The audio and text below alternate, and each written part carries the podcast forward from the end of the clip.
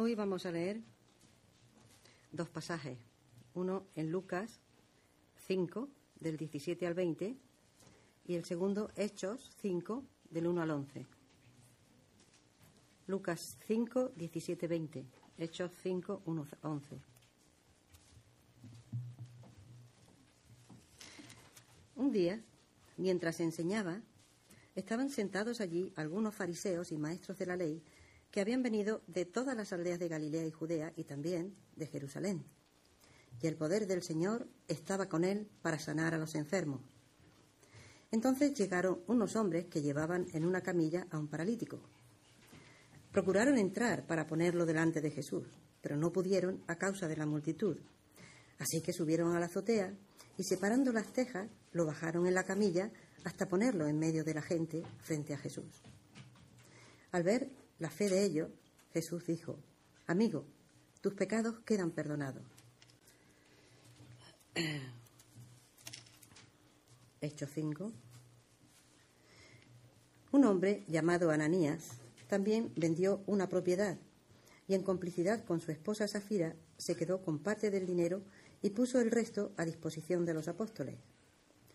Ananías, le dijo Pedro, ¿cómo es posible que Satanás haya llenado tu corazón para que le mintieras al Espíritu Santo y te quedaras con parte del dinero que recibiste por el terreno.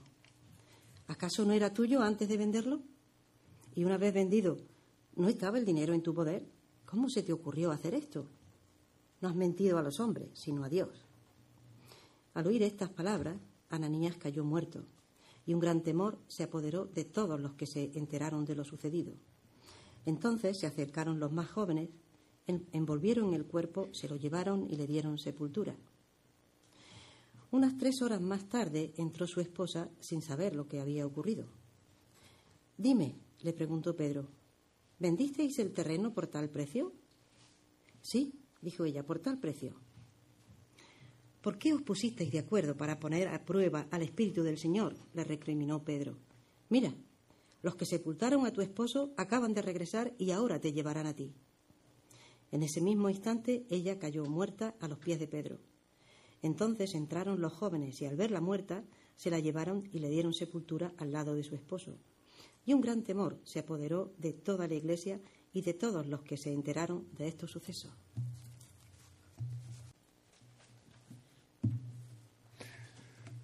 Quisiera comenzar haciendo una pregunta. Y es una pregunta muy, a mi criterio, muy, muy, muy importante quisiera que la piensen bien antes de responderla en su cabeza. La pregunta es la siguiente. ¿Es correcto buscar la felicidad como el objetivo último de la vida?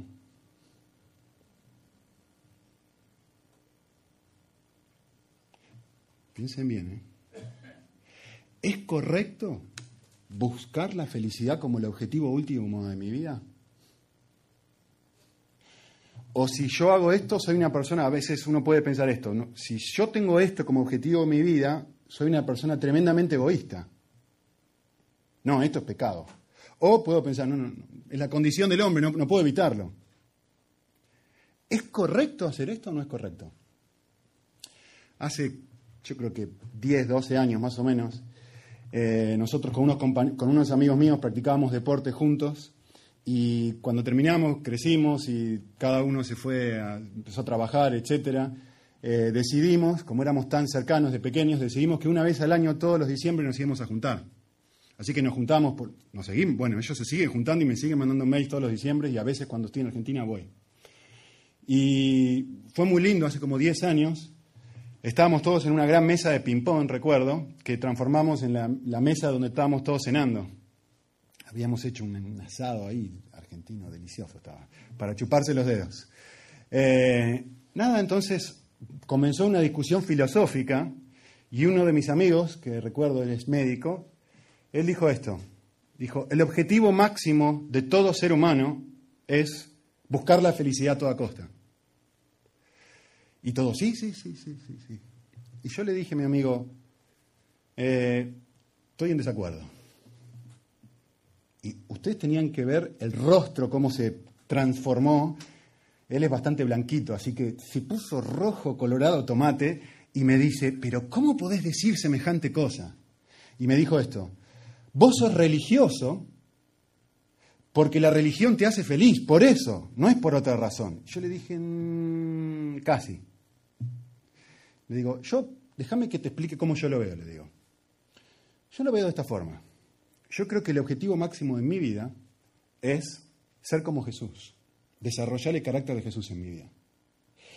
Y cuando yo busco esto en mi vida, la felicidad me persigue. Es como una sombra, le digo. Si yo corro detrás de la felicidad, la sombra huye de uno, ¿no? Y si uno huye de la sombra, la sombra te persigue. Y yo le dije así a mi amigo, mi objetivo de vida es ser como Jesús. Y cuando yo busco como objetivo de vida ser como Jesús, la felicidad me persigue, pero cuando corro detrás de la felicidad, la felicidad huye de mí. Esa fue mi respuesta hace 10 o 12 años. Hoy creo que mi respuesta es incompleta. De hecho, hoy creo que respondería otra cosa. Después de pensar y trabajar la materia gris aquí por un rato largo. Hoy yo diría esto. Yo diría, no solamente es correcto hacer esto, sino que es imposible que no lo haga. Casi que mi amigo tiene razón, casi, no digo que tenía razón, casi que tiene razón. Yo, es más, yo diría, no puedo no hacer otra cosa que buscar mi máxima felicidad. Eh, acuérdense lo que el teólogo John Owen decía la semana pasada. Mi voluntad solamente elige aquello que aparenta ser bueno o beneficioso para mí. Piensen en la canción que cantamos hace cinco minutos atrás. Señor, quiero satisfacer mis necesidades contigo. Me encantó la canción. Tú eres el que llena todas mis necesidades. ¿Qué estoy diciendo? Estoy diciendo, tengo una necesidad que Cristo y solo Cristo capaz de proveer. Es lo que cantamos en la canción. Hace un ratito. ¿Por qué crees en Cristo como Salvador y Señor de tu vida? Te voy a decir por qué. Porque Cristo te da algo que sin Él no tendrías. Te da perdón, paz, alegría, sentido de propósito, placer. Nadie eligió a Cristo porque es lo peor para uno. Todos elegimos a Cristo porque sin Cristo no podríamos ser felices. Porque fuimos de alguna manera, si me permiten, entre comillas, mágica, convencidos de que el Evangelio era la mejor noticia que alguien podría darnos. Y si es el Evangelio, como la etimología de la palabra dice, una buena noticia, es porque de última es lo mejor para nosotros. ¿Sí? No puedo hacer otra cosa que buscar lo mejor para mí. Y quisiera arguir, y voy a tardar un rato hoy, voy a estar, no hay mucha gente nueva, así que voy a aprovechar para extenderme un poquito más hoy si me lo regalan. Voy a argumentar esto y voy a apoyarlo y espero que al final puedan concluir lo mismo que yo. Y si no, podemos debatir un ratito después que terminamos comiendo paella o algo, o pizza o lo que sea que nos toca hoy. Yo quisiera decir que aún desde antes de la creación, esto es así. Así que quisiera mirar, no necesitan mirar el Génesis porque ya saben de memoria este pasaje, quisiera mirar, hacer tres observaciones de la creación del ser humano que no hacen más que enfatizar esto que yo estoy queriendo comunicar ahora. ¿Sí? Así que vayamos juntos a Edén. Y quisiera hacer tres observaciones eh, del ser humano que son el fundamento de esto que estoy queriendo comunicar. ¿sí? Primero, y entender esto es la clave, ¿eh? entender esta frase y entender este concepto que voy a mostrar ahora es la clave para entender que esto no es incorrecto. ¿sí? Ahora, voy a filosofar un rato largo y ustedes van a decir qué aplicaciones prácticas tiene todo esto y cómo se relaciona con los pasajes que acabamos de leer. Tengan paciencia, porque va a transformar la manera que viven, espero, porque lo está haciendo en mi vida, después de 12 años de haber contestado una cosa que en mi criterio hoy es teológicamente incorrecta. Eh, miren esto. Primer observación de la creación. El primer concepto. El ser humano fue creado sin defectos, pero con necesidades. Es muy importante entender esto. El ser humano fue creado sin defecto, Dios crea al ser humano y dice, esto es bueno, es excelente en gran manera. O sea, no tiene ningún defecto, pero sí con necesidades. Y si ustedes se frenan a pensar un segundito, se van a dar cuenta que no estoy equivocado. Arranquemos. Hay dos tipos de necesidades esenciales, fisiológicas y relacionales. ¿Adán tenía necesidades fisiológicas? Por supuesto que sí. Por eso Dios plantó un huerto en medio del Edén para que Adán comiera, se alimentara, llenara su estómago. Y esto era agradable delante de los ojos de Adán. Esto es bueno, no es malo, según Dios. Es sin defecto, pero no completo. Adán dormía, tenía necesidad de comer, etcétera, etcétera, etcétera. Fisiológicamente tenía necesidades. ¿Sí o no? Volvamos a leer el libro de Génesis en Génesis. Necesidades fisiológicas. No solamente tenía necesidades fisiológicas, Adán tenía necesidades relacionales. Dios dice, antes de la caída, Dios dice, no es bueno que el hombre esté solo. Adán tenía necesidad de Dios y tenía necesidad de compañía. Y no es un problema esto, no es un defecto de creación. Y traje un ejemplo para mostrarles lo que quiero decir. Esto es un cochecito con que juega mi hijo todos los días. ¿sí? Este cochecito, si me permite la analogía, está perfectamente diseñado sin defecto. Ustedes agarran el control remoto, anda, funciona, lo ven, y encima el blue, como dice mi hijo, el, azul, es el color favorito, así que es el cochecito perfecto para mi hijo. Diseño perfecto. Sin embargo, este cochecito, como el ser humano, no tiene defecto, pero tiene necesidad de algo. Pilas y batería para funcionar. Esto no es un defecto de creación. Esto es a propósito. Fue creado de esta manera para depender de las baterías. O de las pilas, como sea que se diga aquí en España. ¿Se entiende? Entender esto es muy importante, porque Dios, antes de la caída, provee para la necesidad fisiológica de Adán. Y creó árboles y creó cosas que eran tremendamente atractivas y deliciosas. Y a Dios le encanta hacer eso. Y el hombre tiene una necesidad relacional y dice, no, bueno, te haré una compañera. Y Dios provee para la necesidad del hombre. Vemos un hombre sin defecto, con necesidades, y un Dios que provee para necesidades y muestra su bondad. A alguien sin defecto, pero con necesidad. Tremendamente importante entender esto. Segunda observación, eh, segunda observación de la creación. ¿Por qué deciden Adán y Eva pecar según el registro que tenemos en Génesis? La respuesta es muy simple. El ser humano decide pecar porque piensa que eso le va a dar más felicidad de la que tiene.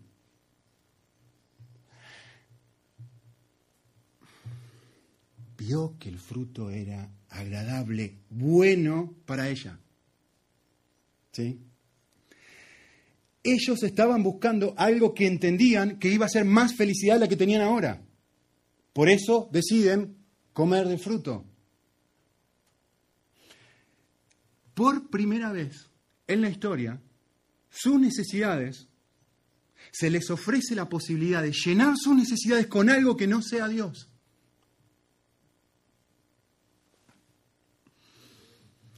Es decir, aún antes de la caída, estamos buscando lo mejor para nosotros. ¿Está mal esto? No está mal buscar lo mejor para nosotros. Está mal cuando el ser humano busca lo mejor para sí fuera de la voluntad de Dios. Lo mejor para vos, para ustedes, es comer de estos frutos. Es muy bueno. Lo peor para ustedes es comer de este fruto porque ciertamente morirán. Pregunta obvia, ¿por qué eligen esto y no esto? Pues la respuesta es muy simple, tercera observación. El ser humano decide pecar porque cree una mentira.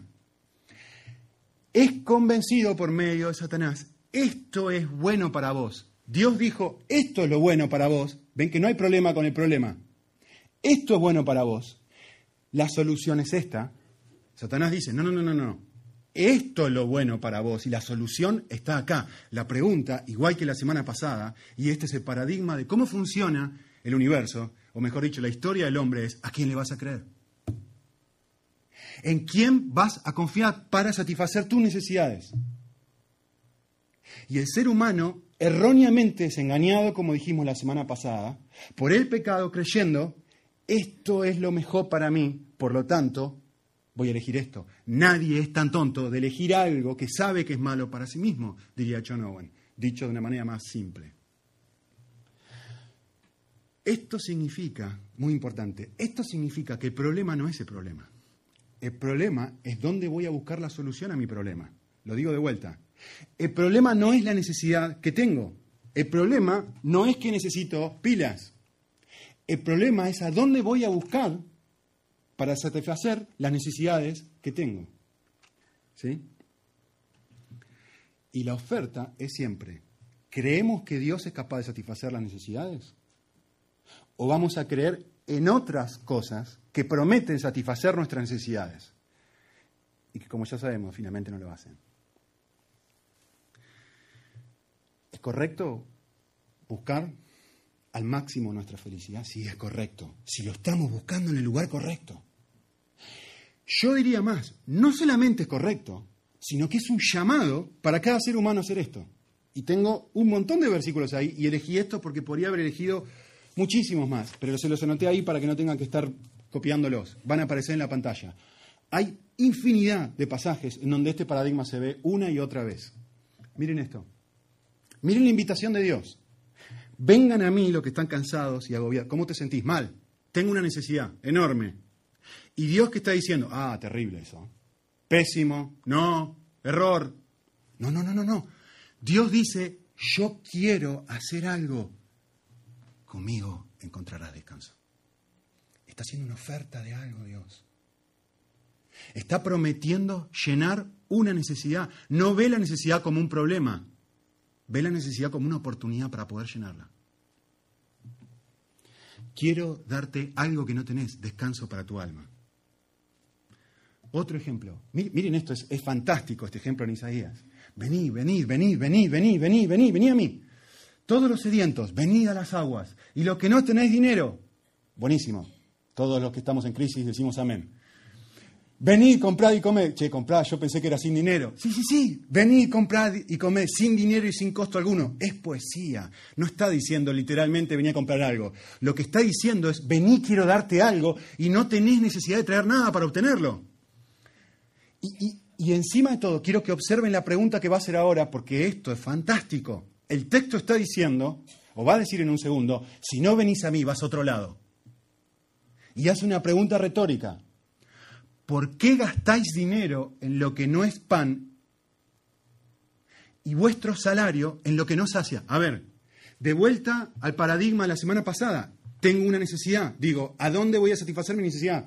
Digo, bueno, voy acá, voy a gastar mi salario acá, voy a gastar esto de esta forma porque pienso que esto me va a saciar y no sacia. Y Dios dice, ¿por qué eres tan tonto de seguir haciendo eso? Dice, escuchadme atentamente y come lo que realmente es capaz de satisfacer tu alma. Y se va a deleitar en abundancia. Y otra vez dice, venid a mí y vivirá vuestra alma. El problema no es el problema, el problema es la solución al problema. El pasaje, el, perdón, el salmo más conocido de toda la Biblia, medítenlo un segundito. Mediten este pasaje. Es fantástico este pasaje. es tremendamente egocéntrico. Es tremendamente egoísta. A ver, el Señor es mi pastor, nada me faltará, nada, el Señor me hace descansar, el Señor me conduce por... Sos un egoísta. Estás centrado exclusivamente en tus necesidades. Y el texto dice, está perfecto. Está perfecto si el Señor es mi pastor. La, imagen es de vuelta la misma. Un Dios que dice, yo quiero involucrarme tanto en el itinerario de tu día a día, que quiero guiarte para que puedas ir. Miren, miren lo fantástico, no se pierdan los adjetivos. Pastos, ¿qué tipo de pastos? Marrones, ¿no? Como, como en Málaga cuando hace mucho calor en verano. No, no, no. Verdes, de vuelta es poesía. Esto es algo agradable. Esto cuando yo lo como, si soy una ovejita, digo, mmm, asado, costillitas, mmm, rico. ¿Qué está diciendo? Cuando soy guiado y llevado y conducido por Dios, esto es precioso. ¿Cómo son las aguas? Uh, estoy re ansioso. Estoy re mal. No, no, no, no, no. El adjetivo es clave. De reposo. De reposo. Volvemos al paradigma de Edén. Dios dice, estos son los árboles que tengo preparados para vos que realmente te van a llenar. Esta otra oferta es una oferta que te va a matar. ¿A quién le vas a creer? El problema no es el problema, el problema es cómo satisfago mi problema, cómo lo soluciono. Pasaje más conocido de toda la Biblia, prácticamente, después de Juan 3:16. Yo vine para que tengan, ¿qué tipo de vida? Abundante. ¿Quién tenga vida abundante? ¿Cristo? No, yo. Vos. Para que nosotros podamos experimentar algo. Entonces, para que nosotros podamos tener baterías, pilas, que nos permiten conducirnos llenos por la vida. ¿Está mal esto? No, en ningún momento dice que está mal. Está perfecto. Desde la creación que está perfecto. Hasta la eternidad va a estar perfecto. Y aún después de la eternidad va a estar perfecto. O después de que nos muramos, mejor dicho. Porque vamos a seguir necesitando de su gracia y del Dios que en su gloria todo lo ilumina, como dice en, Apocalipsis. Y me voy a extender en eso, pues me voy de tema. Miren esto. De vuelta, hay 700.000 pasajes sobre esto. ¿eh? Jeremías dice, porque dos males ha hecho mi pueblo. A ver, ¿qué hice mal, Señor? ¿Cuál es el mal que he hecho? Ah, dice, me han abandonado a mí fuentes de agua viva y han cavado para sí cisternas que no retienen el agua. Examinen lo que está diciendo acá. A ver, hay gente con sed. Hay gente que tiene sed, es lo que dice el pasaje. Es, es poesía, ¿no? Y está diciendo, ustedes Israel, lo que hicieron, el problema de ustedes no es que tienen sed. El problema de ustedes es que van a buscar a otro lado llenar la sed. Me abandonaron a mí y fueron detrás de otras cisternas, que son pozos que sacan agua. El problema es que cuando voy detrás de esas cisternas, ¿cómo me dejan esas cisternas? Y la experiencia del día a día tuya y mía, sabemos cómo me dejan, vacíos. No retienen el agua. Dos más si alguno tiene sed, qué, pecado, qué pecador que es. Eh? No, no, no, no. Si alguno tiene sed, venga a mí. El que cree en mí, como dice la Escritura, de su interior correrán ríos de agua viva. Esto me hace acordar a la mujer samaritana. Me hace acordar a la mujer samaritana que le dice, le dice al Señor, por favor, dame esta agua. Yo la quiero. Y Jesús le hace la oferta. Yo tengo un agua que realmente puede llenarte. Yo puedo llenar tu necesidad. La estuviste tratando de llenar con esposos. Tus esposas no la pueden llenar, pero yo sí. La oferta de Dios es, deja de confiar en esto, en tu ídolo, vení y confía en mí. El último. Este es pasaje muy conocido en algunos círculos, ¿no? No se pierdan lo que dice el texto. Malaquías 3. Examinen lo que el texto está diciendo. Mírenlo bien. Miren la pregunta. Eh, el Señor Todopoderoso, y, muy importante que empiece así, el único capaz de hacerlo, dice, trae todo tu dinero, todos los diezmos, al granero del templo, y va a haber alimentos en mi casa. Y dice, poneme a prueba, testeame, fíjate si no soy capaz de suplir para cada una de las necesidades que tenés quiero darte todo muchísimo más de lo que vos necesitas y querés y estás esperando. Esta es la invitación del texto. ¿Estás dispuesto a confiar? Es la pregunta. Poneme a prueba y fíjate qué pasa. ¿Sí? Entonces, no solamente no es incorrecto no buscar la felicidad, sino que no puedo dejar de hacerlo y además es un llamado para todo cristiano. ¿Es correcto entonces buscar la felicidad como objetivo último de mi vida? Es correcto si busco mi felicidad, y acá está la palabra clave, creyendo, que es lo que vamos a explorar cómo se hace esto en la práctica ahora, creyendo que Dios es el único que quiere, y otra palabra clave, puede, porque hay muchos que quieren, ¿eh? yo también quiero mi máxima felicidad, y mi esposa quiere mi máxima felicidad, y yo quiero la máxima felicidad para mis hijos, pero no puedo darla. Dios es el único que quiere y puede. Por lo tanto, ¿cómo hago para obtenerla? Creyendo y buscándola en Él. Entre paréntesis, esto es lo que John Piper llama el hedonismo cristiano. el buscar el placer máximo en la persona de Dios. ¿Sí? Quisiera justamente dar una, poner una cita de él, es larga. Yo los aliento a hacer algo. Eh, voy a poner muchas citas y algunas son demasiado largas. Si quieren el PowerPoint, después de esto, me, lo, me mandan un mail y se los doy con mucho cariño. Si quieren anotar, háganlo igual. Esta es una cita larga, pero es la conclusión de lo que estoy diciendo. Dice así, el fin último del ser humano es glorificar a Dios. Es decir, Dios es increíble. Dios es fantástico. Ese es el fin último del ser humano. ¿Sí? Sin embargo, uno es incapaz de alabar aquello que no lo valora, que uno no valora. Es decir, yo no voy a hablar de las bondades de este cochecito si a mí no me apasiona conducir este cochecito con mi niño. ¿Sí? Por lo tanto, la gran meta es, y miren esto, emancipar de nuestros corazones humanos la servidumbre a los placeres pasajeros del pecado. Y miren esto, el pecado es lo que uno hace cuando el corazón no está satisfecho con Dios. Voy a encontrar más felicidad en esto que en Dios. Adán y Eva. Voy a, se creen una mentira. Acá, este placer de comer esto va a ser mucho mejor para mí que lo que Dios me está diciendo, créeme, va a ser mejor para ti. Nadie peca por obligación. Pecamos por alguna promesa de felicidad. Esa promesa nos esclaviza hasta que creemos que hay que desear a Dios más que la vida misma. Salmo 63. Véanlo en casa. Como el ciervo brama por las aguas. Por eso, buscar la felicidad en todo lo que Dios quiere para nosotros en Cristo no solo es una invitación, sino que es un mandato. Piensen un segundito, piensen un minutito. El primer mandamiento dice, amarás. Amar algo es encontrar placer en algo. Amar algo es estar apasionado por ese algo por encima de todas las cosas. Por eso, esto es justamente una orden. Es un mandato encontrar el mayor gozo, el mayor nivel de felicidad posible y satisfacción en alguien que me dice 700 mil veces, vení a mí, vení a mí, vení a mí, vení a mí, vení a mí. Yo quiero dar descanso a tu alma, yo quiero darte paz, yo quiero llevar todas tus cargas. Vení a mí, deja de gastar tu dinero en lo que no satisface. Vení a mí, vení a mí. Resultado de eso es lo primero. Vas a encontrar que soy la cosa más valiosa del universo. Resultado de eso vas a glorificarme. Punto.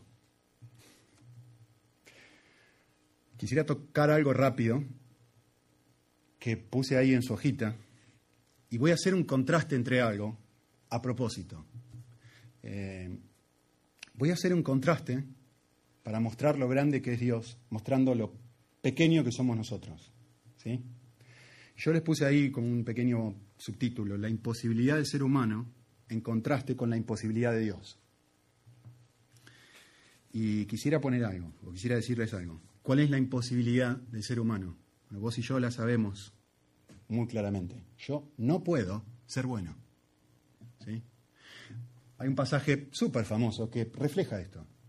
Yo sé que en mí, es decir, en mi naturaleza pecaminosa, nada bueno habita.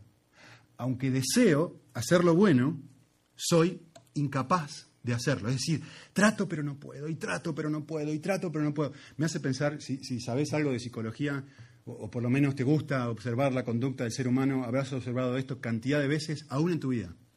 Eh, uno cuando es pequeño eh, ve la parte de la relación de, de, papá y mamá y ve, por decir algo, que papá grita a mamá. Y uno odia eso.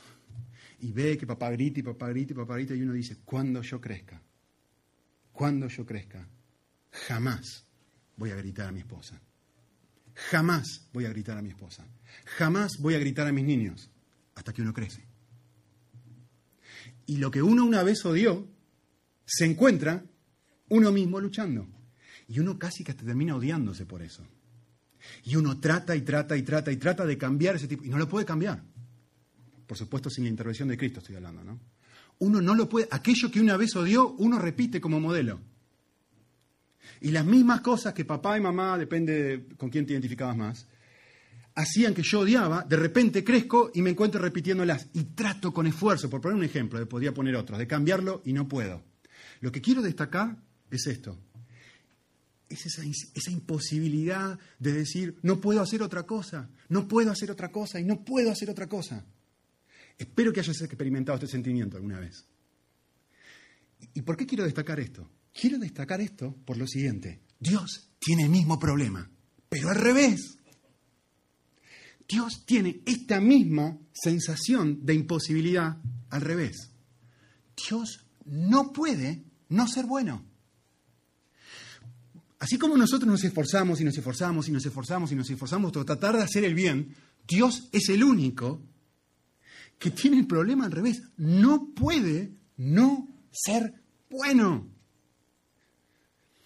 Piper lo dice de esta forma y me encanta. Dice, Dios está gloriosamente cautivo en la perfección de su sabiduría, bondad y poder. La Trinidad. Dios está tan satisfecho consigo mismo que no necesita más nada. No necesita más nadie. Su sabiduría, su bondad, el amor que hay dentro de la Trinidad es tan profundo y tan completo, el poder que no necesita nada. ¿Sí? Por consiguiente, es libre del impulso del mal, de la conveniencia y de la mediocridad. Dios está plena y totalmente comprometido con lo mejor. Es exactamente al revés que vos y yo. Yo estoy, pero los impulsos que tengo adentro y la conveniencia y la mediocridad, no puedo evitarlo. Y Dios es exactamente al revés. A ver, lo más cercano que yo puedo llegar a expresar una ilustración para tratar de comunicar lo que estoy queriendo decir es una ilustración, pero eh, bastante flaca, es incompleta. Pero bueno, quédense conmigo por un segundo. Me voy de viaje. semana pasada estuve en Barcelona. Vuelvo del viaje y digo, me encanta, ya es tradición, que cada vez que vuelvo de un viaje les traigo un regalito a mis niños y a mi esposa. ¿sí? Ahora con la crisis, en vez de comprar en aeropuerto, y compro algo en el chinito porque es tan caro el aeropuerto que tengo que... nada, lo compro acá. Así que, pero bueno, ellos me ven llegar y llego con un regalito especial. Y, y hago esto. Ustedes imagínense esto, vuelvo de un viaje y yo como padre estoy total y completamente comprometido con el bienestar de mi hijo Tomás, que tiene dos años y medio hoy. Y vengo de Barcelona y son las nueve de la noche y vengo con un chocolate así gigante. Y estoy tan feliz, tan feliz de poder llegar a casa y regalarle esto que va a llenar, lo va a poner contento, lo va a llenar tremenda satisfacción. Problema, me encuentro en un dilema como papá. Son las nueve de la noche, la cena está servida y hay verduras. ¿Qué hago? Si estoy total y completamente comprometido con lo mejor para mi hijo y soy un buen padre, voy a hacer esto. Voy a decirle a mi niño, Tenés que esperar para comer el chocolate, tenés que comer la verdura. ¡Te quiero chocolate! No, hijo, tenés que comer la verdura. Yo quiero chocolate. Primero la verdura, después el chocolate. Y, si soy realmente un padre muy paciente, le voy a hacer el avioncito, toma, hijito, para que coma la verdura. si tengo que disciplinarlo, lo disciplinaré para que, coma, para que coma primero la verdura. ¿Por qué? Porque yo como padre estoy tan comprometido con su salud física y con su placer, con ambos, que voy a buscar lo mejor para él, no importa el costo. Su placer físico, mejor dicho, su placer, sí, fisiológico, si se quiere, necesita la verdura para poder desarrollarse. Y finalmente estoy tremendamente comprometido con su placer. No le voy a quitar el chocolate. Y le voy a decir, no, se lo voy a dar. Porque quiero lo mejor para él. ¿Sí? Esto es exactamente lo que dice Romanos 8:28, que todos saben de memoria, solamente no saben dónde está. Y sabemos que todas las cosas funcionan para bien. ¿De quiénes? De aquellos que aman a Dios. A ver, piensen en el pasaje, absolutamente todas las cosas son buenas para aquellas personas que aman a Dios. Es decir, para los creyentes, ¿no? Cada cosa que Dios ha diseñado mi pequeño universo de vida está plena y totalmente comprometida con lo mejor. Como que todo esto que yo diseñé con Tommy, de decir primero la verdura, ok, tenés que te voy a hacer el avioncito, vamos a hacer distintas cosas, te voy a esperar, y voy todo está diseñado para maximizar el compromiso que yo tengo con mi hijo de darle lo mejor. Aunque a veces viene vestido, viene, viene disfrazado de verduras y otras veces viene vestido de chocolate, que es lo que vamos a hablar en un segundito. ¿Sí? Traslademos esto hasta nosotros. La necesidad real de mi hijo es diferente a su necesidad sentida. Él siente que necesita chocolate, su necesidad real son las verduras. Yo siento que mi necesidad real puede ser un mejor trabajo, un mejor salario, un coche nuevo o lo que sea. Dios dice, tu necesidad real es sentirte amado, tu necesidad real es tener gozo, tu necesidad real es tener paz. ¿Sigo? Es el fruto que el Espíritu Santo quiere producir en ti. Si solamente crees en mí, yo voy a satisfacer tus necesidades reales, haciendo posible que vivas independiente de la situación externa. Filipenses 4:13. Muy bien. Tres ilustraciones que hablan acerca de esto. ¿sí? La primera, o antes, mejor dicho, antes de hablar esto, quisiera darles una definición. Simple, muy simple, pero importante. Si esto es así, ¿qué es que Dios nos bendiga? Eh, alguien me dio esta definición, una amiga, hace mucho tiempo, y la verdad que me encantó. Bendición es lo mejor de Dios para nosotros. Amén de cómo venga vestido. Bendición es lo mejor de Dios para nosotros. ¿Sí? Muy bien. Hagamos un repasito rápido de lo que vimos la semana pasada. Yo les leí esto y les dije, esto es el deseo de un cristiano y casi también de un no cristiano. ¿sí? Quisiera no deprimirme, pero lo hago. Quisiera, a veces me siento agobiado, falto de empuje, de coraje, de temple y resolución. Quisiera no tener miedos, no tener ansiedad, no estar tan preocupado, pero la realidad es que sí lo estoy. Muchas veces soy cobarde, otras adulador, otras impaciente. Quisiera no estar ansioso, luchado, irritable, pero lo estoy. Quisiera no ser tan egoísta, tan caprichoso, cómodo, materialista y acaparador, lo soy. Anhelo no ser envidioso, ingrato, interesado e infiel, y lo sigo siendo. Lucho con no ser celoso, mal pensado, prejuicioso, iracundo y escéptico. Desearía no ser lujurioso, indiferente, apático, idólatra, pero muchas veces cuando me examino me doy cuenta que todavía, aún hoy, todo esto y más es parte de mí. ¿sí? Y nosotros dijimos la semana pasada que el Evangelio viene a nuestra vida y produce tres efectos increíbles. Y el primero de todo es perdón completo de estas cosas. Pero no con perdón completo de hace 20 años cuando recibí a Jesucristo en mi vida. El perdón que necesito hoy porque sigo luchando con esto. Entonces sigo necesitando del mismo perdón y el mismo efecto del Evangelio en mi vida hoy para poder experimentar paz real. O la famosa frase de, creo que era de Keller que decía, soy mucho, estoy mucho más podrido de lo que realmente pienso que estoy, lo que acabamos de leer, pero a la vez soy tremendamente más amado de lo que soy. Y eso produce un tremendo sentido de aceptación. También dijimos que el segundo efecto del Evangelio es que me da, produce el poder para cambiar. Y esto produce tremendo gozo porque soy liberado de todas estas cosas que recién compartimos. Por primera vez puedo amar. Por primera vez tengo un poder que antes no tenía. ¿Sí? Y eso produce intimidad con otras personas y con Dios. Y finalmente, que ni lo tocamos, tampoco lo vamos a tocar hoy, me da promesas futuras. Muchísimas promesas. Esperanza, y esto me da un sentido de propósito completamente diferente. ¿Sí? Muy bien. Yo quisiera hacer algo súper rápido.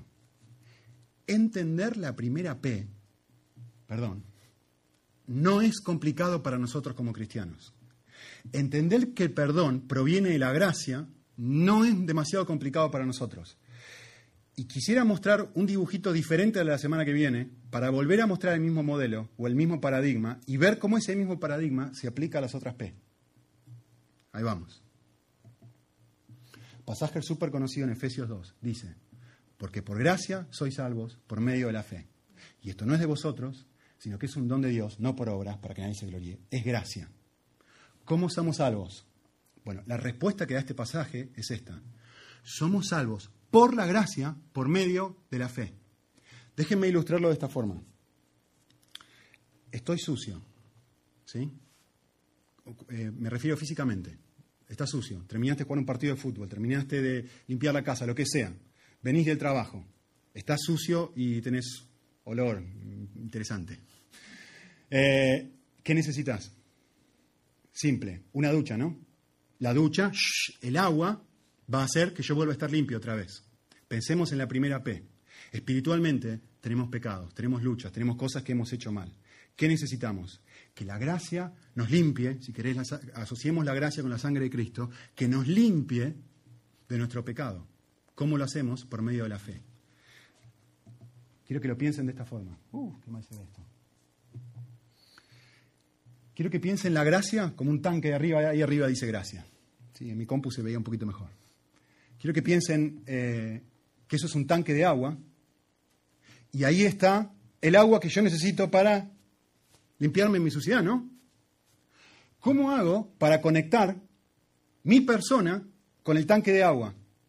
Bueno, necesito algo, necesito una cañería que conecte el tanque de agua y yo abro el grifo y me caiga el agua. ¿sí? Ese, esa cañería es la fe. Somos salvos por la gracia, que está ahí arriba, por medio de la cañería que conecta mi persona con la gracia que Dios quiere darme a mí en Cristo. ¿Se entiende? La cañería es la fe. Somos salvos por gracia, por medio de la, fe somos limpios por el agua, por medio de la cañería. ¿Se entiende la analogía? Es esto, yo sé que esto, uno mira esto y dice, está clarísimo.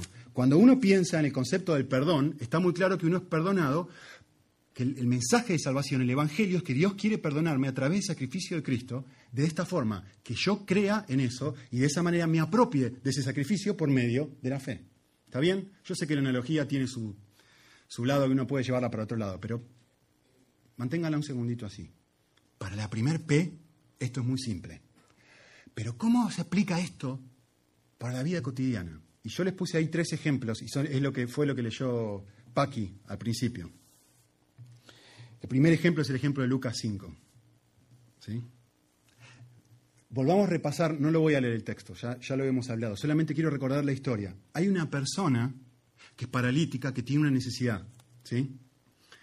En este caso una necesidad física, no puede caminar. Y hay dos amigos que dicen, te vamos a ayudar y te vamos a subir con tú en, el, en una, ¿cómo se dice? Una camilla, te vamos a subir y te vamos a llevar a un lugar en donde alguien es capaz de llenar y satisfacer tu necesidad. Rompen el techo, ¿sí? Y Jesucristo perdona a esta persona y si, hubiéramos seguido leyendo, lo sana. ¿Sí? Muy bien. Para mí el pasaje más importante y clave de esto es el versículo 5. Y dice así el texto. Y Jesús, viendo la fe de ellos. A ver, esto parece ser una contradicción enorme. A ver, ¿cómo dice el texto Jesús vio la fe? La fe es invisible. En todo caso, el texto tendría que decir, y Jesús, viendo las obras de ellos, lo sanó, lo perdonó, lo que sea. Y el texto dice, vio la fe de ellos. ¿Sí? ¿Por qué? ¿Cómo funciona esto? Pues es muy simple. Esta gente cree que Jesucristo es el único que puede solucionar su problema. Y ejerce fe al tomar la decisión de destrozar el techo y meterse adentro de la casa a buscar la solución a su problema en Cristo Jesús porque piensan que ahí van a encontrar gracia y solución a su problema. Entonces, ¿qué es fe en este contexto?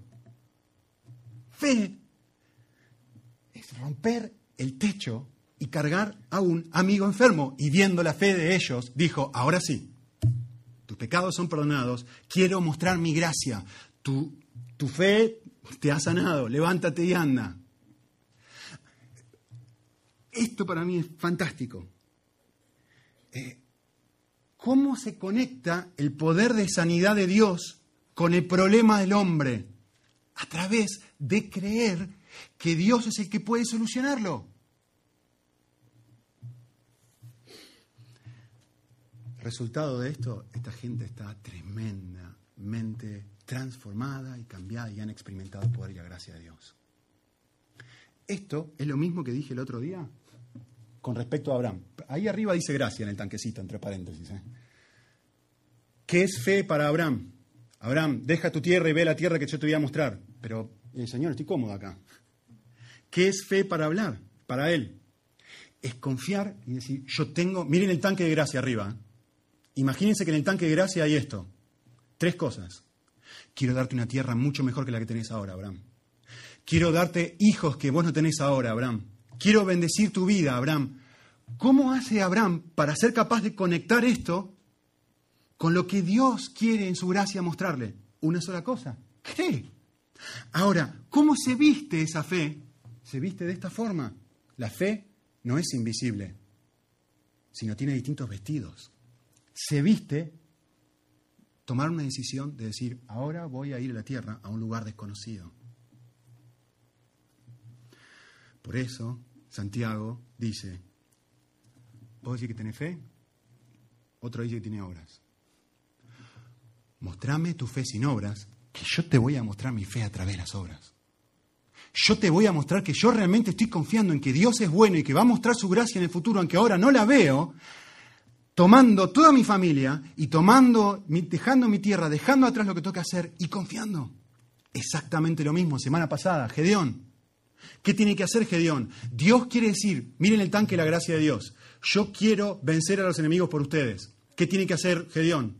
Bueno, tenés que dejar, tenés que ir a pelear con 300 nada más, contra miles. ¿Cómo se viste la fe ahora? De esta forma. ¿Qué es lo que sucede si Gedeón confía? Se muestra la gracia de Dios. Dios interviene y hace algo. Pensemos algo en la, vida cotidiana. Y, esto es donde nos pega de cerca. ¿sí? Fe puede ser, estamos viendo esto, leyendo un libro con, algunas personas sobre la confrontación. Y, y me encanta este concepto. Fe se puede vestir de esta forma. Confrontar a alguien que me ha ofendido. Piensen en ustedes mismos, una persona te hiere, ¿no? Y uno dice, no, tengo miedo de ir a decirle, no, no quiero hacer, me da vergüenza hacerlo. Y Dios viene y me lleva a Mateo 18, donde dice, si tu hermano peca, ve y confróntalo. ¿Qué me está pidiendo Dios que haga? Dios me está pidiendo que vaya y confronte a mi hermano. Pero yo tengo miedo. Y Dios me está diciendo, yo quiero mostrar mi gracia en vos. Que superes tus miedos, tu vergüenza, confía en mí, que yo prometo intervenir y estar contigo todos los días hasta el fin del mundo. Ahora, si obedezco o desobedezco, ¿ven? La obediencia, como dijimos la semana pasada, la desobediencia es un acto de fe. Fe es confrontar a la persona que me ha lastimado. Pero no se pierdan esto. Fe puede ser exactamente lo opuesto. Imagínense esto, otra persona completamente diferente. Y Dios me puede pedir exactamente lo Alguien me lastima. Y estoy en mi casa pensando y digo, ¿qué querrá Dios para mí ahora? Y empiezo a pensar y digo, la verdad, soy muy sensible. Todo el mundo me lastima. Qué fácil soy de ofender. Qué fácil es que alguien me produzca algo y constantemente estoy sintiendo que todo el mundo me está lastimando. Y puede ser que Dios me está pidiendo, como dice el libro de Proverbios, que pase por alto la ofensa. Qué loco, ¿no? Lo opuesto a lo que le pidió al primero. Y que me esté diciendo, en mi gracia yo quiero hacer algo. Quiero yo llenar tu necesidad. Yo, que vos en mi presencia seas capaz de encontrar la necesidad que estás tratando de encontrar en el perdón de la otra persona. Vení a mí, volcate en oración a mí, que yo quiero llenar esa necesidad por vos. ¿Qué es fe en ese contexto? Bueno, pasar por alto la ofensa, exactamente al revés. ¿Cómo sé lo que tengo que hacer? Bueno, la pregunta no es tan complicada en la vida práctica. ¿Cómo me está pidiendo Dios que confíe en Él ahora? ¿Cómo me está pidiendo Dios que siga confiando en su gracia? Por eso es el Evangelio de la Gracia, me gusta la frase. Porque hay buenas noticias para mí en cualquiera de las dos situaciones. Segunda Timoteo es igual, yo sé que he hablado un rato largo, me quedan dos ejemplos cortitos y terminamos. Segunda Timoteo 2.1. Para mí este pasaje es muy profundo, porque lo explica tan bien. Dice así, tú pues, hijo mío, fortalécete en la gracia que hay en Cristo Jesús. Eh, miren la, frase, no se la pierdan. Dice, fortalécete en la gracia. Uno piensa la palabra fortalécete y dice, bueno, apechugá, decimos en Argentina. Dale, ponele gana, fuerza, con todo, hace un esfuerzo, que no decaiga. No es lo que el texto está diciendo. El texto está diciendo, fortalecete en algún lado que no sos vos, o que no eres tú. En la gracia. Les muestro la traducción Dios habla hoy. Está fantástica. Dice así. Saca fuerza de la gracia que hay en Cristo. O si querés, hazte fuerte por medio de la gracia. Para que nosotros podamos entender esto necesitamos entender el contexto de Timoteo. A ver, voy a poner un pasaje ahí. Y a propósito les puse la mitad del pasaje. En un segundo les voy a poner la parte de arriba y la parte de abajo, el contexto. A propósito dice esto. Miren esto. El texto dice, no te avergüences, estoy leyendo unos versículos adelante. El pues me conecta con lo anterior, así que tengo que ir a buscar por qué Pablo le está diciendo a Timoteo que tiene que ir a buscar fuerza a la gracia de Dios. La respuesta está acá, en el, capítulo 1, no en el capítulo 2. Pablo le dice a Timoteo, no te avergüences de nuestro Señor, ni de mí, prisionero tuyo, suyo, sino participa conmigo de las aflicciones según el poder de Dios. El problema, pro- muy probablemente, el problema de Timoteo es lo que dice ahí, la vergüenza, el miedo, sus temores. ¿sí? Tiene miedo quizá de Jesucristo y de asociarse con eso, quizá tiene miedo y vergüenza de que Pablo está en la cárcel, ¿sí?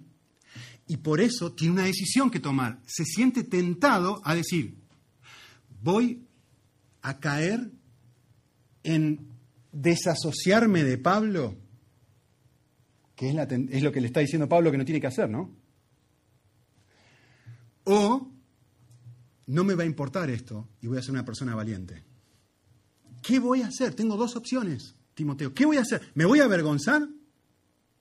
¿Voy a no hacer la voluntad de Dios avergonzándome? Y si leen el contexto va a decir, no hagas como Figelio y Emónegas que hicieron esto y me terminaron abandonando. No hagas esto, esto está mal, no es la voluntad de Dios. Y Timoteo tiene dos opciones. Y Pablo le dice, hay un lugar donde vas a encontrar la fuerza para hacer lo que vos no podés hacer. En Argentina esto significa miedoso. Timoteo es un miedoso.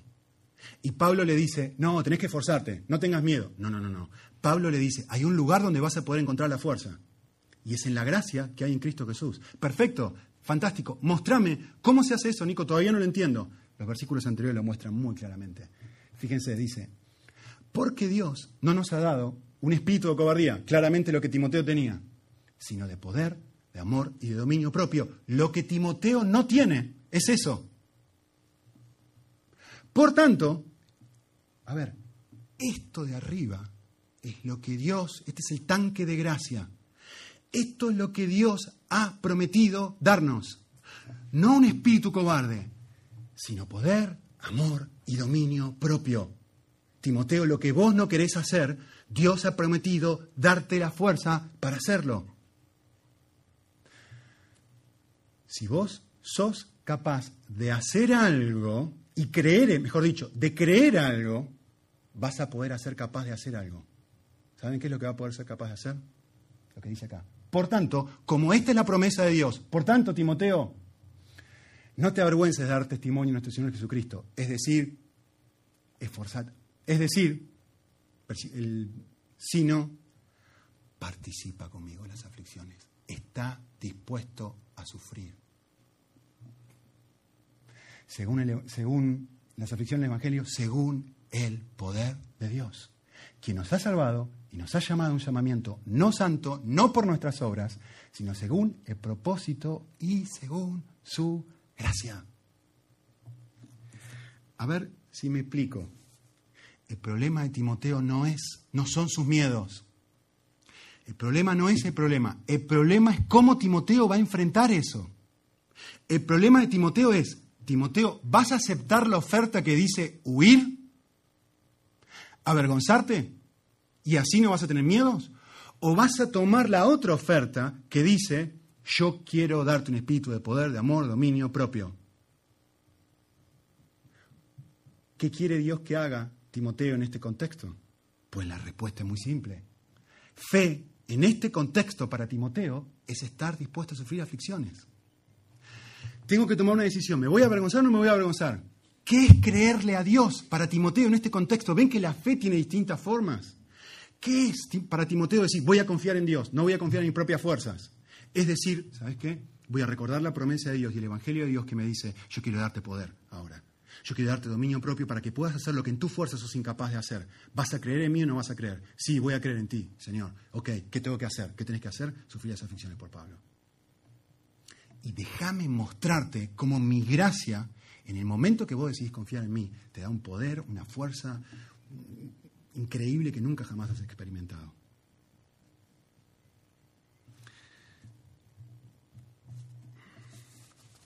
Este es el, ejemplo que mostramos la otra vez. Este es exactamente lo mismo que mostramos la otra vez puesto de otra forma. Timoteo tiene una decisión que tomar. ¿Va a ser la voluntad de Dios? No se ve muy atractivo. ¿O va a ser su propia voluntad? Se ve mucho mejor huir que no huir. Esto es muy difícil. Dios promete, pero Dios promete intervenir y dice, si crees en mí, vas a experimentar algo que solo mi poder puede darte. Vas a experimentar, como dije la última vez, más gracia. Por lo tanto, vas a ser más deudor y voy a merecer más gloria.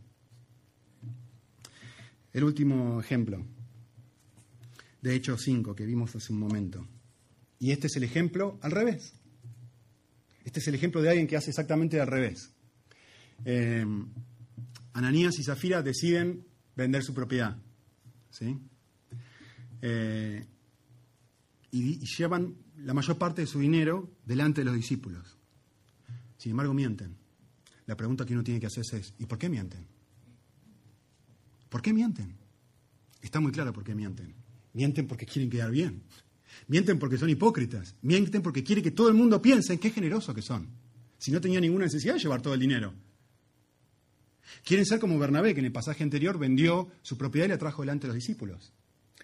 Ellos mienten porque tienen una necesidad, a ver, importante, una necesidad de afirmación. Su necesidad de afirmación no es el problema. Su problema es dónde van a buscar su necesidad de afirmación. Pero capten esto porque es lo mismo que Tim Keller dice acerca de la religiosidad. Ahí no se ve, pero hay algo diferente en el tanquecito este. Ahí está la palabra ídolo. El ídolo también promete llenar mi necesidad. Y lo que yo tengo que hacer con mi ídolo es creerle tener fe en mi ídolo de que esto, si yo vendo mi casa y doy la mitad, todo el mundo va a decir qué generoso que soy. Es un acto de fe también. Tengo que creer lo que el ídolo me ofrece.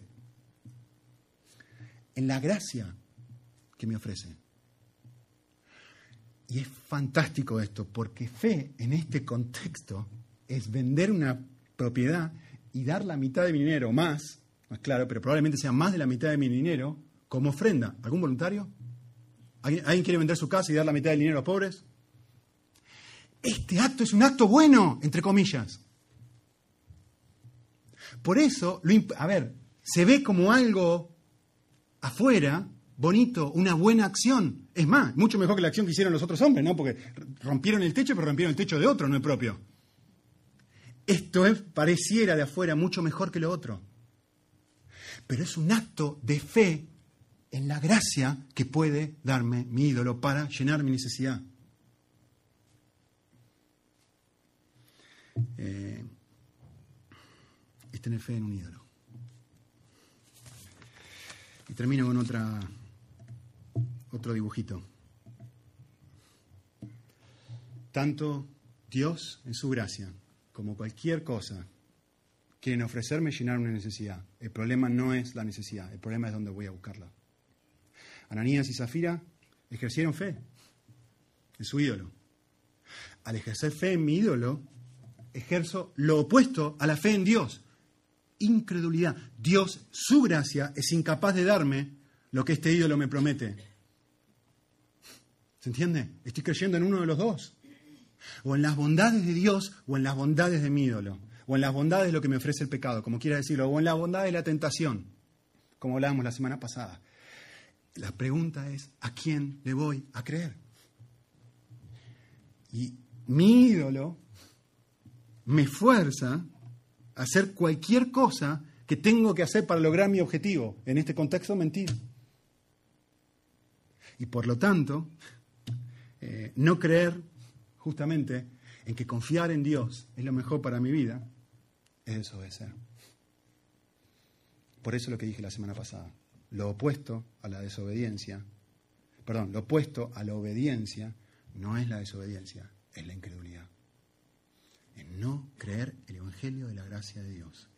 Que Él quiere darme el poder para hacer lo que yo no puedo hacer, si solamente confío en Él. Muchas gracias.